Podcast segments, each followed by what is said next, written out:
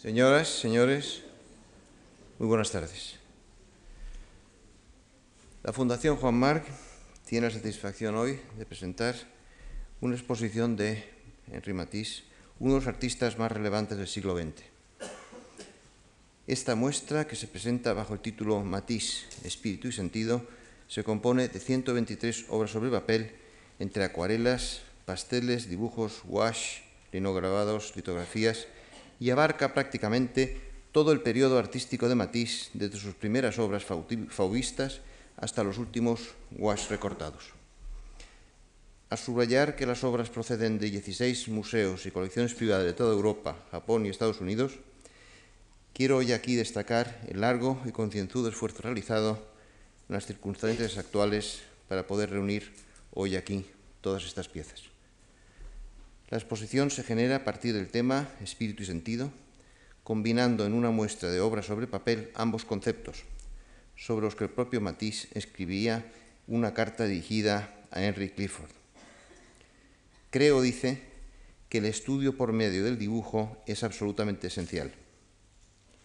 Si el dibujo nace del espíritu y el color de los sentidos, es preciso dibujar para cultivar el espíritu y ser capaz de guiar el color por los senderos del espíritu. A través del álbum Jazz, cuya articulación puede considerarse un repertorio de temas constitutivos de la obra de Matisse, la exposición propone al visitante una visión de conjunto de la obra sobre papel del artista desde cinco de sus grandes temas, sobre los que se estructura la exposición.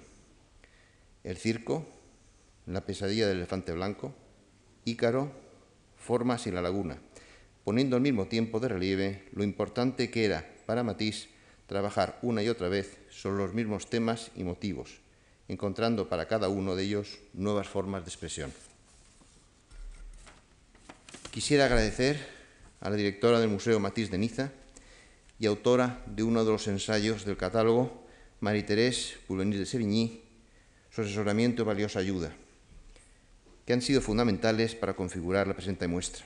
Asimismo, quiero expresar mi agradecimiento más sincero a la familia Matisse y de modo especial a los nietos del artista, Claude de Tuy, que está aquí presente hoy con nosotros, Jacqueline Matisse, Pierre Noël Matisse y Paul Matisse, su colaboración y generosidad, así como la inestimable ayuda de Wanda de Gebrián de Archivo Matisse, de Guillermo Solana, profesor titular de Estética y de Teoría de las Artes de la Universidad Autónoma de Madrid y también autor de un ensayo en este catálogo que tienen ustedes arriba. Durante la exposición, la Fundación ofrecerá un ciclo de conciertos y otro de conferencias sobre Matisse a cargo de los profesores Solana, Calvo Serrayer, Bozal y Juan Manuel Bonet, a los que todos ustedes están, por supuesto, invitados. Como presidente de la Fundación, quiero ceder ahora la palabra a María Terés Puñí de Serigny, directora del Museo Matisse de Madrid, perdón, de Niza, y que ha aceptado muy amablemente hablar hoy aquí para nosotros y parece ser que va a hablar en español, lo cual le agradezco como presidente doblemente. Muchas gracias.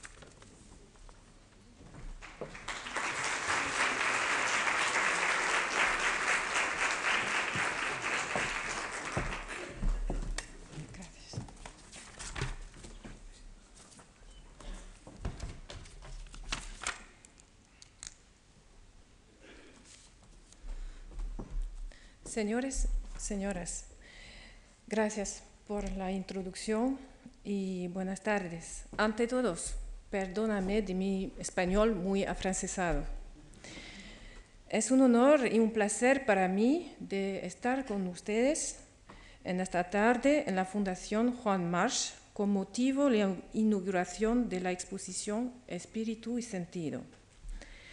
Tengo un especial interés en lo que se refiere a los lazos de cooperación entre la Fundación Juan March y el Museo Matisse de Niza, el cual se encuentra en la actualidad bajo de mi responsabilidad. Quisiera ante todos expresar todos mis agradecimientos a los presidentes de la Fundación, al señor Juan March Delgado y al señor Carlos March Delgado, al director de la Fundación, José Luis Yuste Grijalba, y a José Capa, Eris, con quien hemos conversado largamente sobre su proyecto, esta exposición. y a la señora María Luisa Bayo, a quien agradezco especialmente su competencia profesional y su paciencia. Y sin, sin olvidar Elba Rubio por sus traducciones. La presentación que haré hoy se titula Matiz, el espíritu de una obra. En esta presentación desearía evocar lo que podemos considerar como ese espíritu, pero también poniendo el acento sobre el impacto que causó la obra del artista, el descubrimiento de la luz, el espíritu de la luz, la luz del sur y del Mediterráneo por es, por, y es por esa, esta razón que el itinerario que les propongo que sigamos a través de la obra de Matisse, como en esta conferencia y en la muestra, está centrado sobre, por parte sobre el periodo que se inicia a partir de los años 1917, cuando vino por la primera vez a Niza. Espíritu y sentido, tal es el título que le presenta la exposición, la cual evoca a través de láminas de gouache cortados con tijeras sacadas de jazz, libro elaborado en 1947 por Matisse y de Pacifae, libro realizado en 1943, la relación que Matisse logró establecer entre la emoción personal y espiritual después de un largo proceso de experimentación y investigación, así como entre pintura, dibujo y escultura. Bueno, Matisse, el espíritu de una obra, es una presentación en diferentes partes, la luz, la luz del Mediterráneo y también la manera de Matisse de sentir los espacios y al final el espíritu de esta obra. Podemos ahora empezar con las diapositivas.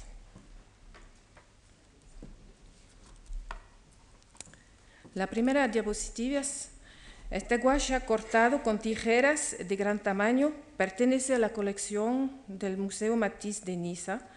Constituye un ejemplo fehaciente del arte con el cual este pintor maneja el color. Llama la atención hacia el carácter alegre y de los tonos luminosos y la manera como explotan las formas. Conviene recordar que Matisse utilizó esta técnica del gouache cortado con tijeras en los últimos años de su vida. Esta obra, fechada en 1950, ilustra cómo esta técnica ofreció al pintor la posibilidad de expresar su particular afición para la composición, el dibujo y la manipulación de las formas de un modo parecido a la escultura. Esta fotografía que tomó Elena Dan en 1946 en la Quinta Le Rêve, El Sueño, representa lo que Aragón llamaba la comedia del modelo. Ayuda a entender la afición de Matisse siempre tuvo para el dibujo al borrar, sucesivamente las líneas trazadas, Matisse busca el trazo más exacto. Es una, es una constante que se encuentra a lo largo de todas sus obras, la búsqueda de su equilibrio hasta una fusión en el trazo y el color.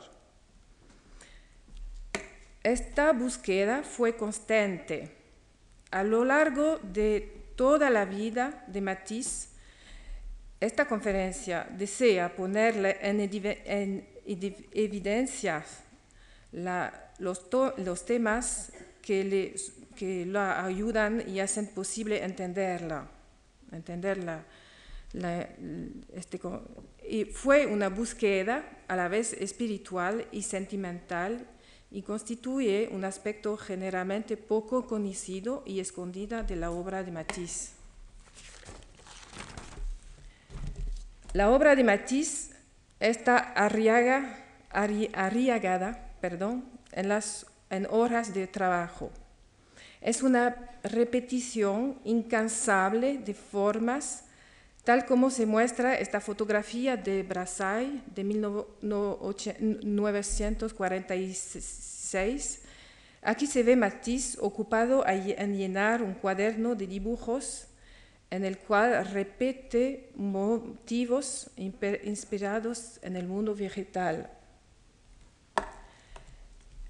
Bueno, esta acuatinta que representa un máscara, símbolo de la simplificación del trazo, es realmente sorprendente.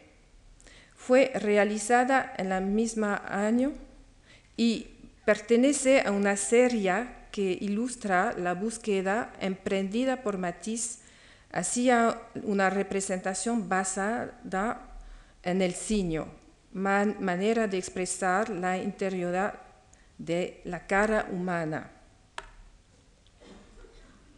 Este proceso de simplificación de las formas y las líneas puede parecer, como lo decía el mismo Matisse, de una aparente facilidad. En realidad, esta apariencia esconde el permanente progreso del pintor a lo largo de su obra desde una presentación que podría calificarse de clásica, es decir, cercana a la realidad visible, hasta una representación que pretende expresar la realidad invisible de la sensibilidad y del sentimiento.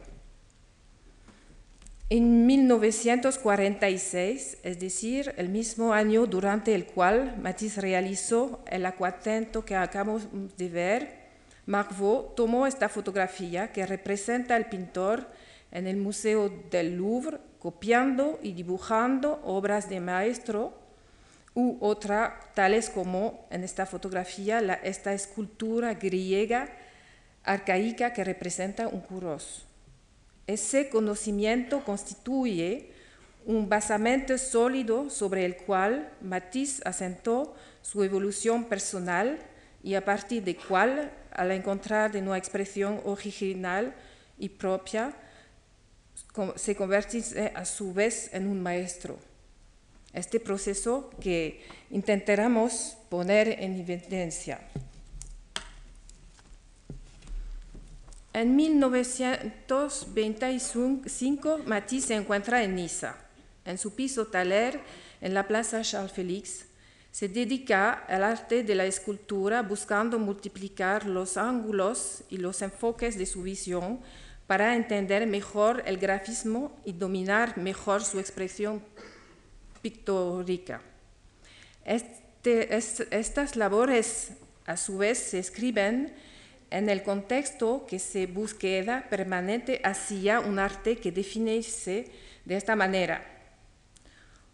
Lo con que estoy soñando es un arte de equilibrio, de pureza, de tranquilidad, sin tema inquietante o preocupante. Habla también de un calmante cerebral.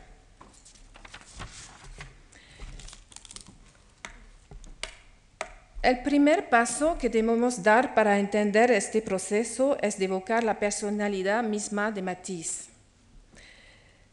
Este autorretrato realizado con pincel y con tinta china en París es de algún modo revelador de la personalidad del pintor, caracterizada por su curiosidad, por un tipo de humor que le permitía cuestionar permanente su obra misma, permitiéndole así evitar el, estancamiento y por el contrario progresar de una, de una manera vivaz. Este dibujo representa también esa afición que Matisse compartía con Marquet de ir en sentido contrario a lo que se solía aprender en esta época en las escuelas de los bellas artes. Se notará la influencia del grafismo japonés también. Matisse dejarse capturar por el impulso, la vivacidad, la energía, el dinamismo en el trazo. Bastago de una familia del norte, en buena de tradición burguesa, Matisse se encuentra retratado aquí a los 19 años, con su madre, Ana Eloise Gérard Matisse, Este retrato fotográfico es muy revelador del ambiente en el cual Matisse se desenvuelve, así como de las influencias culturales que estará recibiendo. Asimismo, se observará cómo Madame Matisse está llevando una sombrilla y este tema femenino se encontrará a menudo en las pinturas del artista. Por su parte, Matisse tiene un libro en sus manos y eso, a su vez, para anunciar la relación permanente en que mantendrá con la literatura y con los libros mismos, los cuales se dedicará a ilustrar, como Jazz o Pacify. Por último, hasta de la, hasta de la tela del fondo es significativa, ya que representa un barco el cual expresa la afición de la época para los viajes y el exotismo, como una suerte de presagio de los viajes que hará el propio Matisse, en particular a Tahití, en búsqueda de la luz tropical, una otra luz. Recordamos que en 1891 Matisse abandona sus estudios de Derecho y se inscribe en una escuela de Bellas Artes de París. En los años siguientes viaja por la Bretaña, Inglaterra, descubre las islas Córcega, Tolosa y el sur de, Francia. Un gran viraje en la obra de Matisse está dado por la voluntad del artista de renovar su expresión pictoresca, como se muestra en esta pintura. En 1904, Matisse veranea en Saint-Tropez, en la quinta Laune de Paul Signac, y pinta su terraza. Matisse pinta estas perspectivas y aprovecha la oportunidad que le brinda para estudiar la sombra y la luz, temas privilegiados para los impresionistas y los puntillistas, de los cuales se dedica a penetrar y comprender la técnica. Matisse acepta plenamente esta suerte de sumisión que consiste en fusionarse con las técnicas utilizadas por los maestros del impresionismo y del puntillismo. La obra que vemos se titulada Lujo, Calma y Voluptuosidad y que se encuentra hoy en día en la colección del Museo de Orsay en París, fue pintada en 1904 y pone en evidencia el interés de Matisse por la manera como los puntillistas estudiaron la luz y sus efectos cromáticos. Esta pintura fue de manera algo simbólica, fue comprada por el propio Signac. En esta pintura que se encuentra en el Museo Matisse de Niza, titulado Mujer joven con sombrilla, Matisse utiliza la, técnica de los puntillistas, pero sin ciñarse de manera estricta y verdadera a su método, mantiene el principio del punto que se aplica sobre la tela, pero descarta el principio de la utilización de la composición pigmentada de los colores. Recurre al color puro, tal como sale el tubo, el verde, el azul, y se limita a aplicarlo por toque y por aeras. Esta la cual rela, como en la muestra, esta técnica ayuda a Matisse a liberarse y a enfrentar el color puro, tal como lo muestra esta acuarela, el campanario de Collioure. Se notará como, mediante una secuencia de trazos sobre el papel blanco, Matisse se esfuerza en expresar la luminosidad del lugar, el pueblo Collioure. Recordamos que lo que hemos dicho ya, este, este periodo constituye un viraje en su obra. Asimismo, el retrato de Madame Matisse, pintado durante este mismo verano, y que se encuentra en el Museo Matisse de Niza, ilustra este descubrimiento por Matisse de la utilización del color a través de su aplicación sobre la tela en superficie planos, que se llama apla. Esta técnica hace que sean los mismos colores que crean la sensación de volumen que diferencian entre sí los distintos planos, indican la sombra, y subrayan el carácter fugaz de la luz y de su interpretación. Por ejemplo, se notará en esta obra que los ojos de Madame Matisse no tienen el mismo color. De este modo, con esta utilización del color puro, Matisse llevará a algunos de sus contemporáneos hacia una visión renovada y nueva que dará luz el movimiento pictore, pictórico llamado fumismo. El periodo de Collioure fue un periodo muy importante en la obra de Matisse. Allí veranea con su familia. Durante este periodo, Matisse se reúne con varios artistas como Tales de Rhin, Mayol y Monfred. Este último está en posesión de varias obras de Gauguin, muy simbólico. Progresa mientras tanto la visión que Matisse tenía del color y su obra se orienta de una manera determinante. Así, algunos años después, durante el otoño 1914, la experiencia de una representación totalmente abstracta que puede recordar al negro de la ventana de Matisse, así como la simplificación cubista. Un punto importante a estudiar es la luz, el espacio y la composición. La luz, la composición de los espacios coloreados forman parte de la preocupación artística fundamentales de Matisse. Los fuertes contrastes entre sombra y luz que encuentran en los países del sur, como en Algeria, como en Marruecos, Andalucía, lo llevan a buscar formas de expresión más allá que los marcos heredados de la tradición.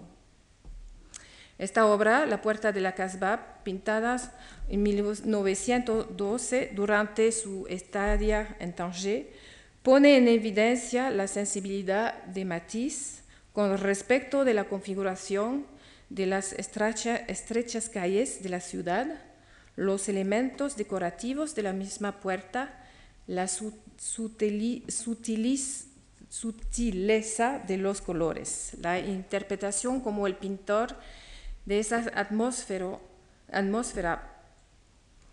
plasmándola en la tela de una manera casi transparente, sugiriendo apenas una silueta a la izquierda que se, que se disuelve en el espacio.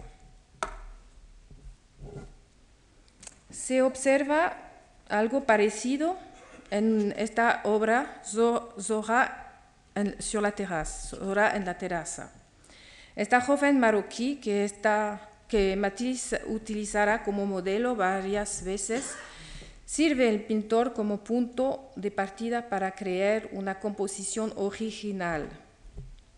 Plasmados sobre un fondo uniformemente azul, el personaje sentado en cuclillas sobre una alfombra, sus zapatillas, babuchas y la tercera parecen flotar en el espacio. No hay horizonte como referencia al conjunto de esos elementos tal como están dispuestos sobre la tela. Resalta el, mercado, el marcado, eh, resalta el marcado contraste entre la zona de sombra y azul en el pequeño triángulo de luz blanca arriba a la izquierda. Una vez más, Matisse retoma en las obras pintadas durante su estadio en Marruecos el tema de la ventana. Interior y exterior quedan diferenciados a través del reparto en el espacio de los distintos tonos de azules que cruzan la tela. De este modo, el dominio de Matisse sobre la armonía del espacio, el espacio se impone en una manera casi espontánea y innata a través de la interacción entre sombra, luz, vacío, y lleno, verticalidad y horizontales. Bueno. bueno, en otra parte, perdón por el, español, en otra parte es una parte muy importante porque Matisse eh, va a vivir en Niza y es una periodo de meditación y de revelación. Eh, gracias a, esos distintos enfoques podemos captar de manera cada vez más fehaciente y comprender lo que caracteriza, caracteriza la mirada de Matisse sobre el mundo, el mundo que lo rodea. La afición de la investigación y el estudio, la voluntad de expresar y afirmar de manera clara su toma de posición en materia de arte. El periodo corresponde a su estadia en Niza, nos brinda la oportunidad de acercarnos de la obra de Matisse desde su madurez hasta alcanzar la plenitud a lo largo de un proceso mediante el cual Matisse se libera progresivamente de todas las restricciones. Durante el año 1916, Matisse hace una primera estadia en Niza, donde permanece en Hotel Beau Rivage frente al mar.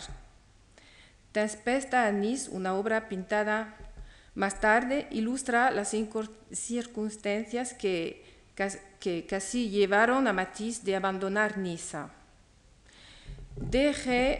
Deje L'Estaca es un pueblecito cerca de Marseille donde había agarrado una bronquitis. Vine a Niza para curarme, pero llevo durante todos un mes. Finalmente decidí abandonar a la ciudad. El día siguiente, el Mistral, es así como se llama el viento en el sur de Francia, disipó las nubes e hizo un tiempo magnífico. Agrega Matisse maravillado por esa luz. Cuando comprendí que cada mañana vería nuevamente esa luz, no pudo creer en mi buena fortuna. Decidí no irme de Niza y me, y, me he permanecido allí casi toda mi vida. Esta obra, La Valla de Niza, puede explicar la emoción de Matisse ante esta perspectiva luminosa. Desde el Hotel Borivage, donde está instalado, Matisse descubre esta región cuya luz le fascina. Se fotografía adentro de su habitación. Este periodo que se abre se, se desarrollará bajo el signo de una reflexión renovada y una nueva relación con la luz. En esa misma habitación pinta este autorretrato. Nótese la maleta que tiene bajo de sus pies, debajo el caballete, como una suerte de demostración de incertidumbre, no solo con respecto a su permanencia en Niza, sino también en cuanto a su nuevo destino, su aventura creadora. Empieza por pintar el interior de su habitación cuya ventana da sobre el mar. Reanuda de ese modo un diálogo entre la luz interior y la luz exterior que segura desarrollándose durante varios años. El menester reconocer que durante este periodo Matisse encuentra una situación algo peculiar desde el punto de vista psicológico, sin duda debido a los, las circunstancias políticas y exteriores que afectan la Francia, las cuales además afectarán su familia, pero también por el hecho de que Matisse está llegando a su madurez. Le gusta retirarse a, a las habitaciones del hotel para tocar violín Habla de su angustia en cuanto a la posibilidad de perder su vista y alberga la esperanza de compensar esta pérdida con la música. En esta pintura, el, el, violinista en la ventana del Museo de Arte Moderno de París expresa este estado de transformación personal mediante la utilización de planos de color transparentes el trazo vigoroso de líneas verticales y uso de color gris y marrón a la representación de un cielo oscuro. Desde su primera, su primera estadia en Niza, Matisse quedó conquistado por, eso, por ese encuentro frente a frente con el azul del mar y la sutileza y la fuerza de la luz la, y la alegría y el brillo del paisaje. Todo se vuelve nidito, cristalino, preciso, limpido. Nisa, en este sentido, me fue una ayuda. Con solo un trazo efectuado con la, tinta china, Matisse dibuja en, este estudio ventana en Niza las persianas de su habitación, a través de las cuales se filtra la luz.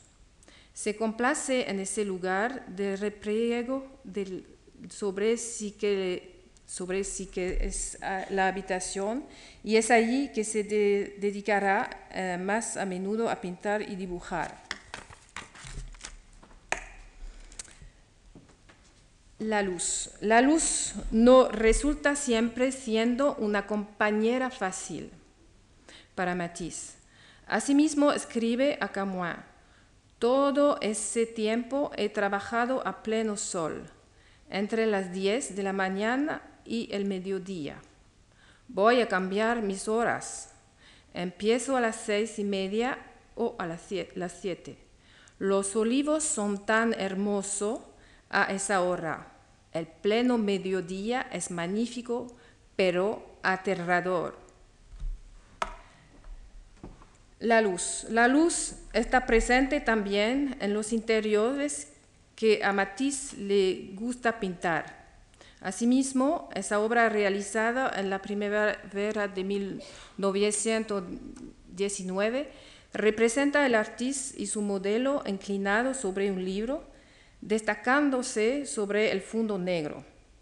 Nótese en el espejo el juego de los reflejos entre el interior y el exterior. Luz y emoción hacen, hacen que se unan interior y exterior sin distinción entre esos dos espacios. No tengo que acercar el interior con el exterior, ambos se encuentran reunidos dentro de mi sensación. Forman parte de un estado de esta unión todos los elementos y objetos integrados en la obra.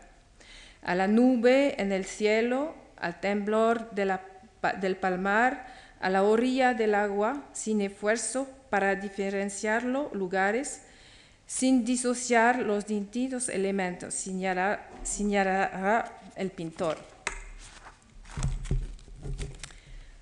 Durante ese periodo, Matisse da inicio a una serie de obras como esta, Las Persianas de la Fundación Barnes. El modelo se encuentra ubicado a contraluz en una habitación y está rodeado por un decorado cuyos elementos fueron dispuestos por Matisse.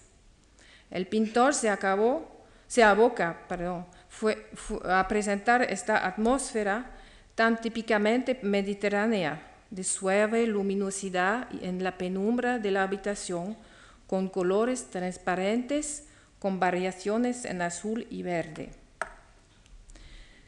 Matisse dedica largas horas a trabajar sobre el tema del interior. Aquí sobre las paredes de esa gran interior, obra que se encuentra en el Chicago Art Institute, el pintor representa sus propias obras como una suerte de diálogo consigo mismo y su creación.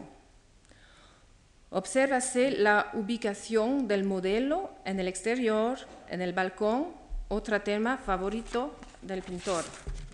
Como lo demuestra esta obra, una de varias en las cuales Matisse pinta modelos instalados en el balcón frente en el mar, aquí con una sombrilla y de perfil, o frente como en esta obra también pintada en la misma época.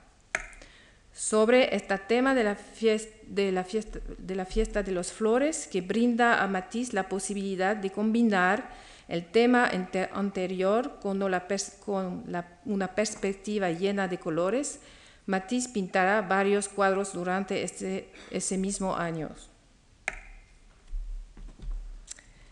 Llegado el otoño 1921, Matisse decide permanecer en Niza por más tiempo, deja el hotel y alquila un piso, Place Charles Félix, que da sobre un paseo Saleya y se encuentra muy cerca del mar. Desde entonces, Matisse remorará la mitad del año en París y la otra mitad en Niza. Se mude primero en un piso ubicado en la tercera planta del edificio y le transforma en un verdadero taller. Aquí, Henriette Carrière, vestida de bailarina. Matisse tiene una especial afición para ese tema de la danza como usted puede ver en la muestra.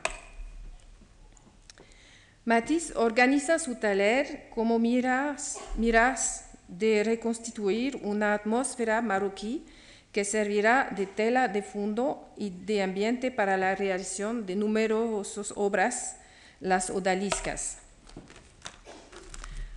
Respondiendo a Terriad, quien había expresado su preocupación por las razones específicas de la afición del pintor por el tema de las odaliscas, Matisse dijo, hago odalisca para pintar desnudos, pero ¿cómo pintar desnudos que no resulten?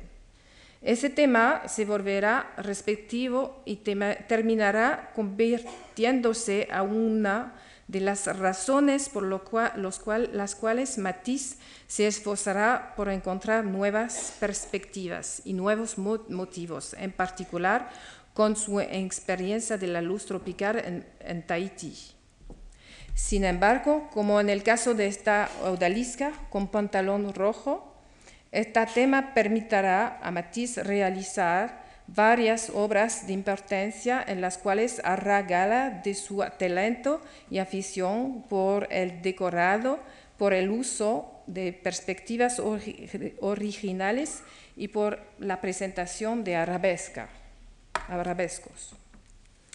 A pesar de su afición por los interiores, Matisse suele salir de su taller para, pasar, para pasear en carro por los alrededores de Niza, en particularmente para trabajar y conversar a la sombra de los olivos. La conversación bajo de los olivos, pintada durante la primavera de 1921 del Museo Thyssen representa a, dos personajes femeninos en una situación que permite a Matisse animar esa composición con los colores de la ropa y las curvas de los modelos. En 1929, Matisse deja su piso en la tercera planta del edificio de la Plaza Charles Félix y se instala en, la, en el cuarto cuarto y más alta planta. Abre una ventana sobre el mar y el malecón de, que se llama Las Ponchettes. Se dedica entonces a pintar composiciones luminosas, representando su taller, modelos femeninos, así como objetos personales, y deja de algún modo el tema de los odalisca. En 1930, Matisse decide viajar a Tahití y hace escala en Nueva York, donde su hijo Pierre abrió una galería de arte.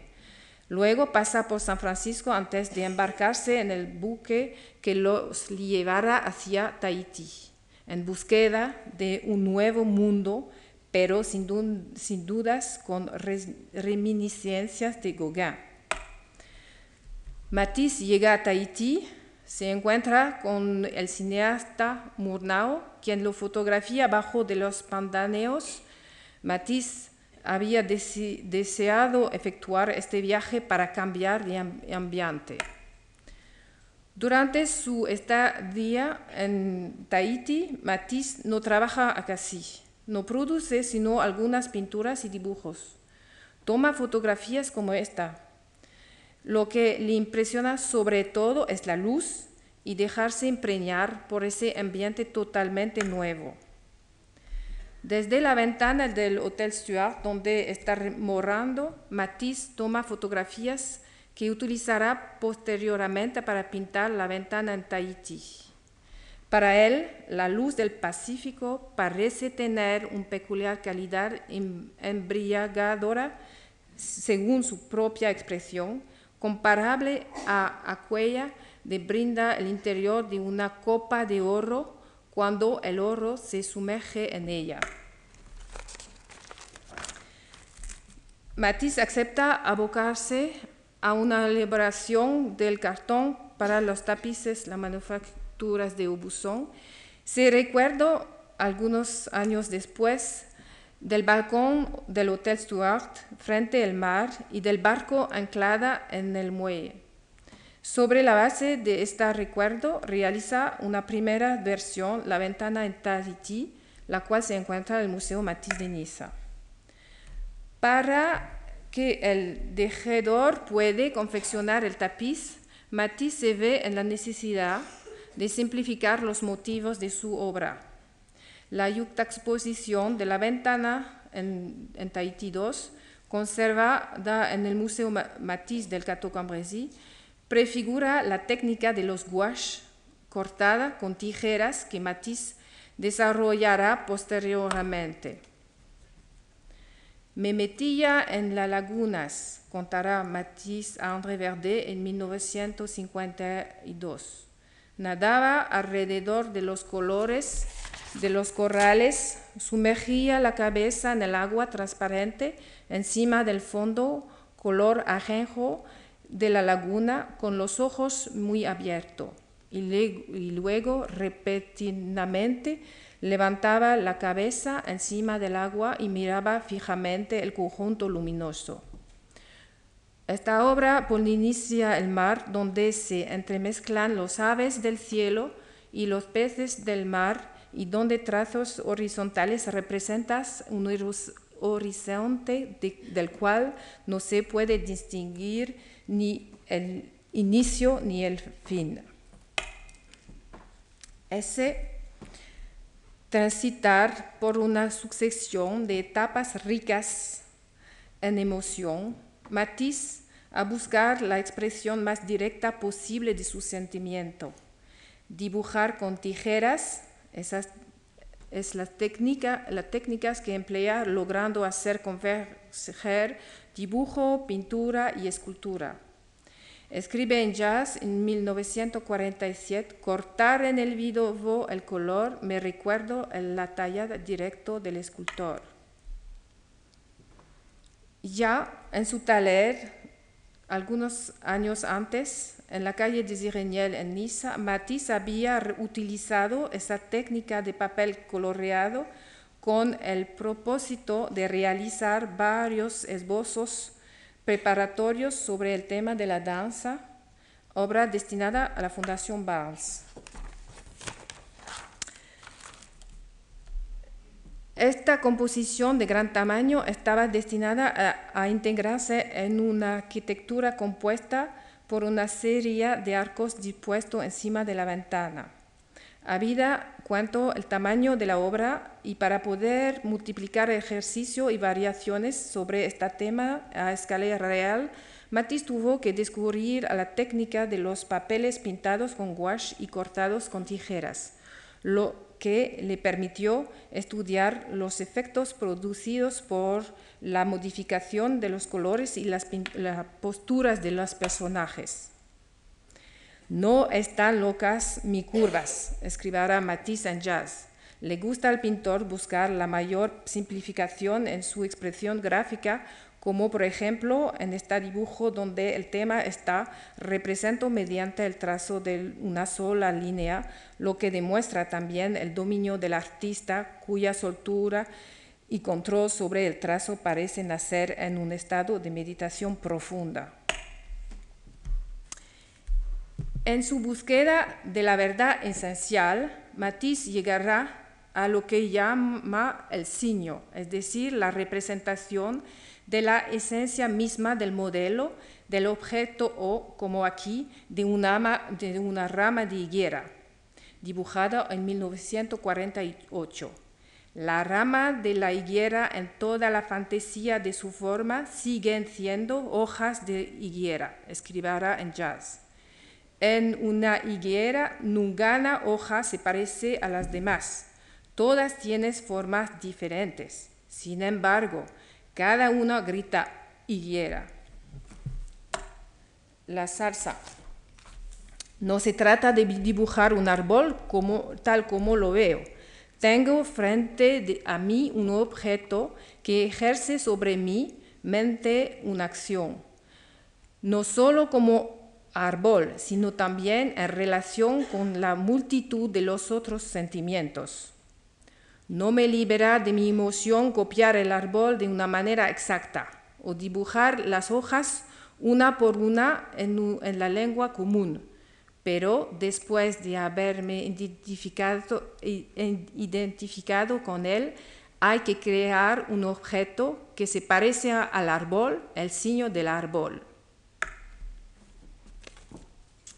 En 1947, el editor Terial publica el libro Jazz. Matisse utiliza en esa ocasión la técnica de los guaches cortados con tijeras y compone ilustraciones con varios temas, los cuales, sin embargo, están estrechamente vinculados con los demás temas que aparecen de manera constante en toda su obra, entre otros los retratos, las danzas, los arabescos, los recuerdos de viaje. El primer título del libro ilustrado Jazz era Circo. Debía inspirarse en la danza, la acrobacia, en esas actividades corporales que combinan movimiento y equilibrio.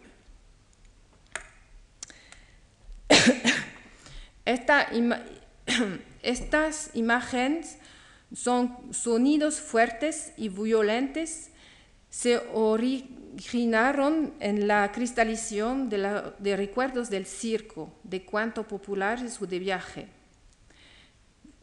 Matisse alternará las láminas coloreadas con textos escritos de su propia mano, a los cuales nos indica la fuente de su inspiración, inspiración y nos deja entrar de una manera más explícita en su mundo poético. Varios temas obsesivos aparecen expresados de esta manera en estas páginas, como tales los de la felicidad y de la reclusión, o como aquí el tema del destino desviado. La pesadilla del elefante blanco representa un elefante de circo en equilibrio sobre un balón con una estrella azul. La representación de una selva pintada de negro que enmarca la composición expresa el hecho que el elefante está acordando de su país natal, mientras que su labor de equilibrista le transforma en una pesadilla simbolizada por las lenguas de fuego que atraviesan sus, atraviesan sus cuerpos. Esta láminas está más enfocada sobre la composición y representa una amazona a caballo, acompañado por un payaso que tiene un, un fueto en mano. El caballo pintado de malva está representado de perfil, mientras que el vestido blanco de la amazona y el traje verde del payaso están representados en una perspectiva aérea y se transforman en un motivo gráfico. Personaje de cuento de hada el lobo aparece aquí con un perfil amenazador pintado de blanco sobre un fondo azul y malva. Esta ilustración demuestra cómo mediante el uso del gouache recortado con tijeras, Matisse descubre motivos inesperados e inusuales que permiten romper con la rutina de la representación gráfica de los temas. El personaje de Icaro está representado en la misma posición que el payaso del frontispicio. Matisse lo representa en negro sobre un cielo radiante de amarillo, en un movimiento ascendente que sin embargo deja presujar su caída cercana. El personaje tiene una mancha roja en, en el lugar del corazón, como una suerte de símbolo tanto de sus esperanzas como de su destino. Encontramos así en la obra de Matisse una sucesión de cuerpo en movimiento alegres o trágico, precursores del drama, tal como aquí Pacifae en esta representación tomada en la obra de Henri de Monterland, que Matisse ilustró en abril de 1943. Este grabado sobre el linóleo titulado Ella posa su mejilla, lo besa, representa la unión de Pasifae, esposa de Minos, el rey de Creta, con el toro blanco, de cual nacerá, nacerá el Minotoro. Estas láminas de jazz que representan las formas es un positivo negativo de la forma de un busto que Matisse ha tallado en el papel pintado de gouache azul y recortado con tijeras. Nótese el uso del color azul y del efecto de los opuestos para el cual Matisse tiene una especial afición. Desnudo azul número uno. Otro ejemplo, pero con un enfoque distinto. Se encuentra en este estudio de desnudo azul, donde Matisse experimenta con el juego de las superficies coloreadas, con los espacios vacíos del azul y del blanco. Esta obra es la primera de, una, de la serie de cuatro desnudos azules que realizó Matisse. Desnudo azul 2 del, del eh, Museo del Centro Pompidou, el tercero también del Centro Pompidou y el último que se encuentra en el Museo Matisse de Niza permite comprender el proceso creativo del artista. Matisse parte de una multiplicidad de líneas, se puede ver, dibujadas sobre los cuales irá colocando los papeles azules recortados. Se inclina progresivamente la cabeza, se baja las rodillas hasta lograr una armonía entre el azul y el blanco. Tal como lo pone en evidencia la exposición, estos temas del desnudo con el brazo levantado y el rostro empreñan toda la obra de Matisse, que se trate de dibujos, pintura, escultura o gouache recortados.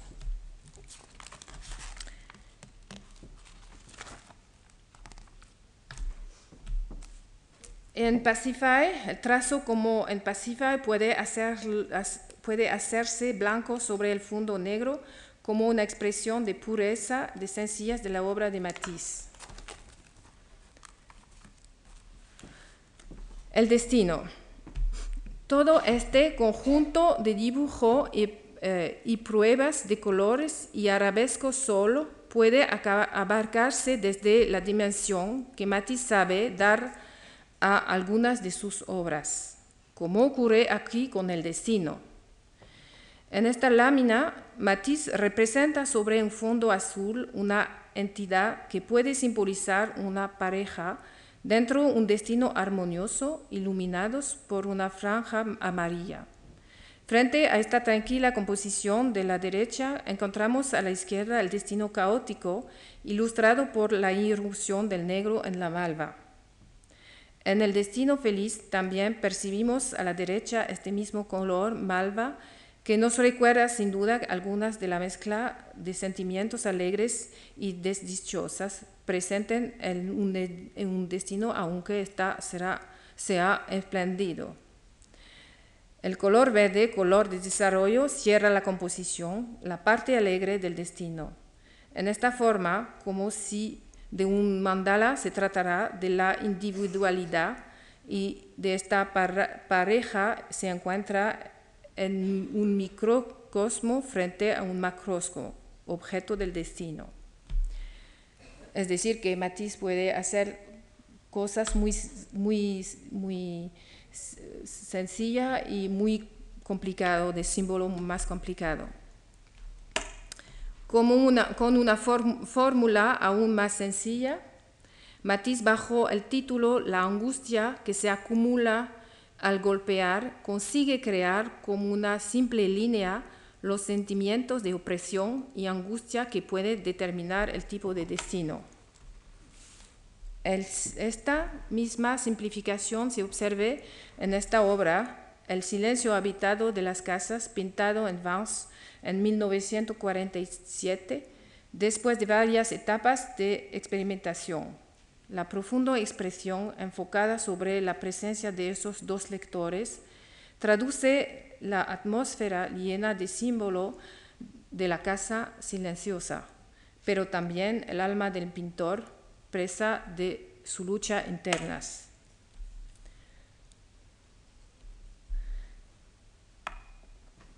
En el periodo confuso que sigue la Segunda Guerra Mundial, Matisse aboca a la decoración de la capilla del Rosario del Vence, obra que le permitirá ir más allá de su propia fuerza.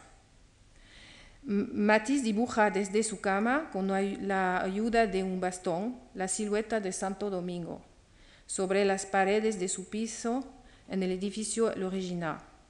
En la capilla dibujo trazada en negro sobre el fondo blanco estarán dispuestos frente de los vitrales de color, un poco como un libro ilustrado como jazz donde contrasta el negro del texto y el color de las láminas ilustradas. Nótese aquí la manera armoniosa como se forma el interior de la capilla, una atmósfera llena de color por el juego de la luz de los vitrales que se reflejan sobre el, blanco de las paredes. Sobre estas paredes se encuentra el panel decorativo de la Virgen y del Niño.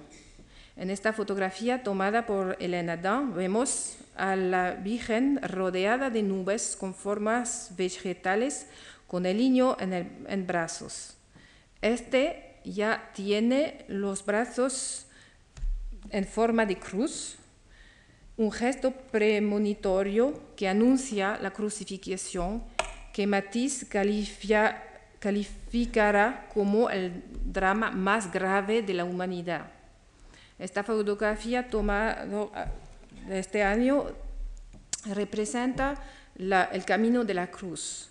Las estaciones se elevan como un camino simbólico que de la izquierda a la derecha hacía un segundo nivel de derecha a la izquierda en una tercera nivel en sentido inverso. Matisse trabajó largamente en esta obra multiplicando sus estudios para encontrar una una iluminación, si puedes decir. Los mismos símbolos y la misma sencillez que caracterizan la representación de las estaciones del Camino de la Cruz se encuentran plasmados en, el campanario que domina la capilla. Para su construcción, el artista utiliza símbolos provenientes de distinta cultura. Si creo en Dios, dirá Matisse, si cuando trabaja, trabajo, cuando estoy sumiso y modesto, me siento tan ayudado por alguien que me hace hacer cosas que me superan. Matisse expresó el deseo que todos puedes encontrar en la capilla una ocasión de descanso y de, reco- de recogimiento, cual, cualesquiera sean sus, proci- sus procedencias religiosas. Aquí me, me gusta presentar a ustedes el Museo Matisse, porque este museo fue establecido en 1963 por la voluntad de los heridos y gracias al señor Dutuy, que hoy está con nosotros. Y gracias a la donación de ellos realizados, el Museo Matisse de Niza tiene como objetivo el de recoger, obras y objetos del pintor para preservarlas y presentarlas en una manera que permite poner en, evidencia la evolución de su obra, como esta conferencia. El mismo Matisse, en el mensaje que hizo en 1952 en su ciudad natal de Cateau-Cambrésis, donde había establecido un museo, dijo, entendí que la labor de sonará de toda mi vida estaba destinado a una gran familia humana a la cual debía ser revelada mi, por mi intermedio un poco de la frescura, belleza del mundo. Entonces solo habré sido un medium. Asimismo, esta obra titula, titulada Flores y frutas y realizaba con guaches recortados y pegados sobre la pared del piso taller de l'original, donde Matisse vivió hasta el fin de sus días, se encuentra hoy en, en el vestíbulo del Museo Matisse. En 1954, algunos meses antes de su disparición, Matisse fue fotografiado por Henri Cartier-Bresson en, los, jardines de la Villa Natasha, perteneciente al editor Terriada. En la fotografía se encuentra rodeado de vegetación y de flores detrás de líneas estilizadas formadas por las ramas de un naranjo. Le, diré, dirá en la obra Jazz, encontramos, eh, perdón, encontrar la alegría en los árboles, en las flores. Hay flores todas partes para quien quiere verla. Antes de visitar o de ver nuevo la muestra, esta simple frase puede ilustrar la obra de Matisse en su conjunto, es decir, la búsqueda de la mayor simplicidad y de la alegría, combinándose espíritu y sentido. Muchísimas gracias por su paciencia y su atención para mi español un poquito afrancesado. Gracias.